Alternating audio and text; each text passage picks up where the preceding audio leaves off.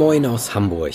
Herzlich willkommen zum Podcast Schulbau im Dialog. Wir informieren Sie über neue bauliche und pädagogische Konzepte für Kita, Schule und Campus. Ich bin Dr. Marx Gunina. Auf dem Schulbausalon in Berlin im September 2020 interviewte ich Dr. Antje Backhaus und Manfred Dietzen. Backhaus ist Mitinhaberin des Büros Gruppe F Landschaftsarchitekten in Berlin. Der Landschaftsarchitekt Dietzen koordiniert den Arbeitskreis Grün macht Schule in der Senatsverwaltung für Bildung, Jugend und Familie in Berlin. Mit beiden sprach ich darüber, wie Schul- und Pausenhöfe kreativ gestaltet werden können und was eine Öffnung zum Stadtteil für Schulen bedeutet. Wichtig bei Außenräumen und Freiflächen ist eine nachhaltige Gestaltung und Nutzung. Dietzen zählt dabei viele einzelne Faktoren auf. Bei der Nachhaltigkeit ist es besonders wichtig, die drei großen Säulen der Ökologie, Soziales und Ökonomie vorzustellen. Also ökologisch ein hoher Grünanteil an Schulen zu haben, geringe Versiegelung, hohe Biodiversität oder Einsatz nachhaltig produzierter Materialien. Auch der soziale Aspekt, Identifikation durch Beteiligung, Integration, Inklusion, Bildungsmöglichkeiten, Kunst, Natur und Ernährung auf dem Schulhof und soziales Gemeinschaftsgefühl zu schaffen. Das ist uns wichtig. Ökonomie und ganzheitliche Kostenbilanzierung. Was heißt das für die Gesundheit und für die Bildung? Das sind auch Kosten, die in der Regel nicht bilanziert werden und wir gucken auch darauf. Er folgert daraus, dass je vielfältiger der Schulhof gestaltet ist, desto vielfältiger sind die Nutzungsmöglichkeiten und desto vielfältiger sind die Bildungsmöglichkeiten, die der Schulhof hat. Dies gelte nicht nur für eine Schulform, sondern für alle. Grundschulen, Oberschulen, weiterführende Schule und die Thematik kann im Grunde auf alle Schultypen, sogar auf Kitas angewendet werden. Dr. Backhaus ging bei ihrem Messevortrag zur Nachhaltigkeit beim Schulbau auf Dachbegrünungen und den Einsatz von Solaranlagen ein. Also ich denke, das ist ein riesiges Potenzial und ich denke, wir sollten es voll ausschöpfen. Es gibt für mich eigentlich keinen Grund, dass gerade öffentliche Gebäude da nicht versuchen, Standards zu setzen und Vorreiter zu sein. Allerdings hält sie den Trend, Pausenflächen auf Schuldächer zu setzen, für kontraproduktiv. Es gibt ja zum Beispiel auch Schulhöfe, die komplett auf äh, Dächern sind oder zum Teil, da gibt es ja Beispiele in Hamburg oder auch in Kopenhagen, wo das gemacht wird. Klar ist das möglich, das muss dann natürlich entsprechend durchdacht und mit Sicherheit und so weiter funktionieren. Aber ich denke, wir müssen immer noch mal zweimal nachdenken, ob wir das wirklich wollen. Weil ich glaube, dass Schulhöfe auch gerade Bereiche sein sollten, wo man auch mal die Möglichkeit hat, wirklich draußen zu sein und und wirklich draußen heißt eben auch mit Natur in Kontakt kommen, mit Boden in Kontakt kommen, mit Pflanzen. Und das geht auf dem Schuldach eben nur sehr begrenzt. Und dann kommen wir eben zu Schulhöfen, die wieder, naja, sehr steinern, sehr durchgestaltet sind. Und ich glaube, das ist als Ergänzung sicherlich immer toll und ist sicherlich auch eine schöne Möglichkeit, weil das ja auch Aufenthaltsqualitäten bietet. Aber wir dürfen, denke ich, nicht in die Falle tappen, dass wir sagen, prima, wir machen jetzt unsere Pausenflächen auf den Dächern und wir rechnen das so mit so ein. Ich denke, das wäre fatal, sondern Kinder, gerade auch jüngere Grundschulkinder und Kindergartenkinder, die brauchen eben die Erde zum Spielen, die brauchen den Freiraum in der Fläche, wir brauchen die Bäume, die verdunsten, die Schatten bieten, wir brauchen eben das Naturerlebnis und da können Dächer mal als Ergänzung herhalten, aber wir sollten auf jeden Fall die Freiflächen entsprechend einfordern für die Schulhöfe, auch tatsächlich auf dem Boden. Dietzen stimmt völlig zu und kommt regelrecht ins Träumen, wenn er seine Vision eines grünen Pausenhofs beschreibt. Ja, stellen Sie sich als grüne Oase vor in der Stadt. Ein grüner Raum, wo alle sich wohlfühlen, der eine angenehme Atmosphäre hat, nicht steinern, nicht kalt, nicht aggressiv, sondern wenn man diesen Raum betritt, Sie fühlen es, als grüner Raum wie ein Park erlebbar wird. Aber wie erreicht Schulbau solch eine Utopie? Dr. Backhaus ist davon überzeugt, dass ein guter Schulhof vielfältige Nutzungsmöglichkeiten anbieten muss. Idealerweise ist es natürlich ein Raum, der ganz viele verschiedene Nutzungen irgendwie äh, beherbergt. Der zum einen natürlich zum Toben, zum Bewegen einlädt, zum sich mal so richtig auspowern, aber auch dazu, sich vielleicht mal mit dem besten Freund, der besten Freundin irgendwo zurückzuziehen, im Schatten zu sitzen, Ruhe zu haben, sich erholen zu können. Und da sollte es natürlich möglichst vielfältige Angebote geben, möglichst diverse Angebote geben, die dem irgendwie Rechnung tragen. Dazu gehört für mich ein Schulgarten, dazu gehört für mich ein Klettergerüst, dazu gehört für mich eine Fläche, wo man lang rennen kann oder vielleicht auch mit dem Fahrrad mal fahren darf, vielleicht auch eine Ballspielfläche. Das sind so Wünsche, die man haben kann, die aber ganz oft natürlich an einer finanziellen Realität so ein bisschen scheitern, dass wir dann immer Abstriche machen müssen, dass dann gerade Spielgeräte eher mal wegkommen, weil man sagt, naja, das Geld hat man jetzt nicht mehr.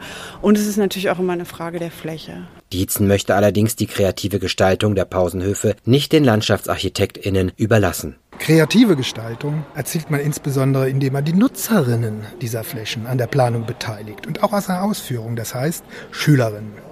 Wenn Sie Schülerinnen beteiligen mit ihren Ideen, Träumen, Wünschen, dann ist Kreativität garantiert. Pädagogen, Pädagoginnen, also Lehrer, die auch wichtige kreative Impulse aus den unterschiedlichen Bildungsbereichen wie Biologie, Kunst, Umweltbildung, Gesundheit oder gar Geschichte mit eingeben, steigern die Kreativität nochmals im Bereich der Bildung.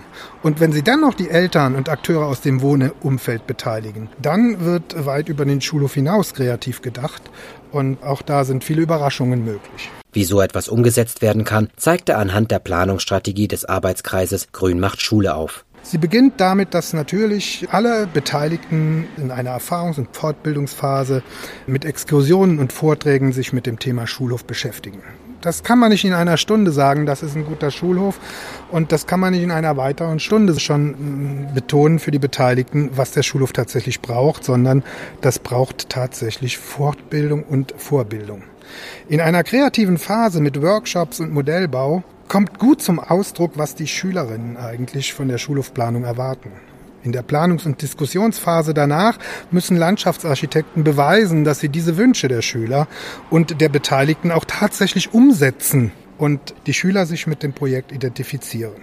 Selbst in der Bau- und Realisierungsphase, ob das Pflanzaktionen sind, ob das die Bearbeitung von Klettersteinen, ob das der Schulgarten ist. Hier sind Schülerinnen mit der Hand direkt dabei und werken mit. Und in der Nutzungsphase ganz am Ende, nämlich die Organisation von Verkehrssicherung, Unterhalt, Pflege und Mehrfachnutzung, was immer eine große Frage ist, lässt sich dann in der gemeinschaftlichen Beteiligung von allen auch gut lösen. Und um gemeinschaftliche Beteiligung geht es auch bei der Öffnung der Schule für den Stadtteil. Wie ändert sich damit die Gestaltung der Schul- und Pausenhöfe, Dr. Backhaus? Also ich denke, vielleicht muss sich gar nicht so sehr viel ändern. Also natürlich muss ein Pausenhof robust sein, sodass er eben auch verschiedene Nutzungen aushalten kann. Er braucht die entsprechenden Gestaltungen und Belege, dass das funktionieren kann. Und gleichzeitig ist es aber ja auch toll. Also ich bin da absolut eine Befürworterin davon, dass wir das tun, weil das sind Spielbereiche, das sind Aufenthaltsbereiche, Sportbereiche, die die Kinder ja auch am Nachmittag mit ihren Eltern oder eben auch Leute, die keine Kinder haben, aber trotzdem gerne mal Weitsprung üben möchten oder so, dass die sich dann natürlich trotzdem aufhalten können. Von daher finde ich, das ist absolut der richtige Weg und das sollten wir weiter forcieren und es wird ja auch immer weiter in die Richtung entwickelt. Wie kann dies von der Schule bei der Öffnung umgesetzt werden? Dietzen? Eigentlich indem klare Regeln und Zuständigkeiten der Nutzerinnen verabredet und auch kommuniziert werden. Die unterschiedlichen stadt- und sozialräumlichen Gegebenheiten führen logischerweise auch zu unterschiedlichen Modellen einer Schulöffnung. Als Beispiel, eine Schule, die an einem Stadtpark liegt, wird in der Mehrfachnutzung nicht unbedingt den Parkcharakter nochmal aufzeigen. Und da ist es besonders wichtig in den Außenräumen, dass, ja, das kommuniziert wird.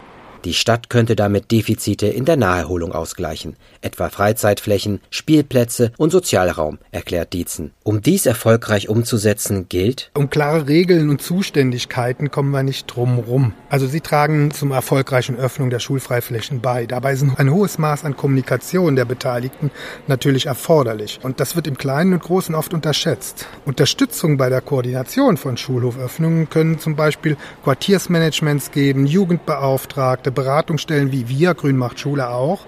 Und wir helfen, diese Kommunikation ja zu betreiben und den Schulhof dann für den Stadtteil zu öffnen. Am Ende bedeutet die Öffnung der Schule einen Vorteil für alle, auch aus einem nachhaltigen Blickwinkel, der sich im stadtökologischen Effekt zeigt.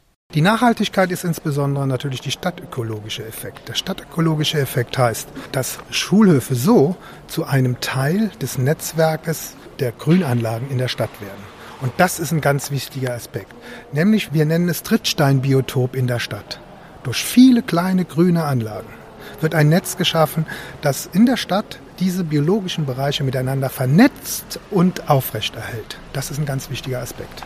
Sagt Dietzen. Apropos vernetzt. Gerade das Netzwerken ermöglicht es, neue Ideen zu entwickeln. Dietzen lobt die Schulbaumesse dafür, dass sie ExpertInnen sowie EntscheiderInnen für diesen Wissensaustausch zusammenbringt. Mein Eindruck ist tatsächlich, dass auf dieser Messe sehr viele neue Themen und Informationen in Bezug auf Schulbau vorgestellt und diskutiert wurden. Das betrifft zu meiner Freude die Thematisierung der nachhaltigen Gestaltung von Schulfreiflächen, wie wir es von unserem Team Grün macht Schule vorstellen. Darüber hinaus sind natürlich die vielen anderen Vorträge und Diskussionen sehr informativ und letztlich ist es auch schön, Kolleginnen zu treffen, zu quatschen mit denen, sich wiederzusehen und dem Thema Schulbau ja im Allgemeinen auszutauschen. Diesen Austausch auf der Schulbaumesse lobt auch Dr. Backhaus, die die Notwendigkeit eines Forums betont. Ich hatte jetzt das Gefühl, es ist auf jeden Fall große Resonanz da. Es sind viele Leute gekommen, so wie ich das heute gesehen habe. Von daher ist es toll und ich finde es eigentlich gut, dass es ein Forum gibt, wo man das diskutieren kann, wo man Innovationen sehen kann, wo man sehen kann, was gibt es denn für Möglichkeiten, wie macht ihr das hier und dort. Also genau dieser Austausch, den wir brauchen, auch zwischen den verschiedenen Gewerken und Fachdisziplinen, dafür kann das einen Raum bieten. Von daher finde ich es toll. Und schon ist unsere Folge zu Schul- und Pausenhöfen vorbei. Vielen Dank fürs Zuhören. Schulbau im Dialog ist ein Podcast des Kubus Medienverlags. Weitere Informationen zur Schulbau, internationaler Salon und Messe für den Bildungsbau und dem Schulbaumagazin finden Sie auf www.schulbau-messe.de. Unseren Podcast können Sie auf unserer Webseite hören, aber auch auf allen Endgeräten über iTunes, Spotify, Deezer, Google Podcast oder Podimo. Abonnieren Sie uns gerne darüber. Wenn Ihnen der Podcast gefallen hat, empfehlen Sie uns doch weiter. Schreiben Sie uns, wenn Sie Fragen, Kritik oder Vorschläge haben. Einfach per E-Mail an podcast.kubusmedien.de. Wir werden alle Nachrichten beantworten. Bis zur nächsten Folge. Ihr Dr. Marx Gonina. Tschüss!